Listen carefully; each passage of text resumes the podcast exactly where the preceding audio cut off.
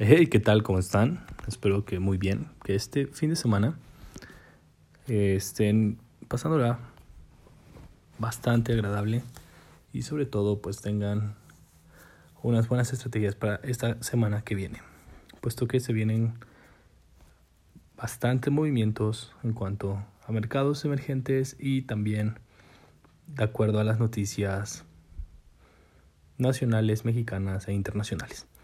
El día de hoy, como cada sábado, los voy a dejar con esta frase que dice, cuando el dinero se da cuenta de que está en manos buenas, quiere quedarse y multiplicarse en esas manos.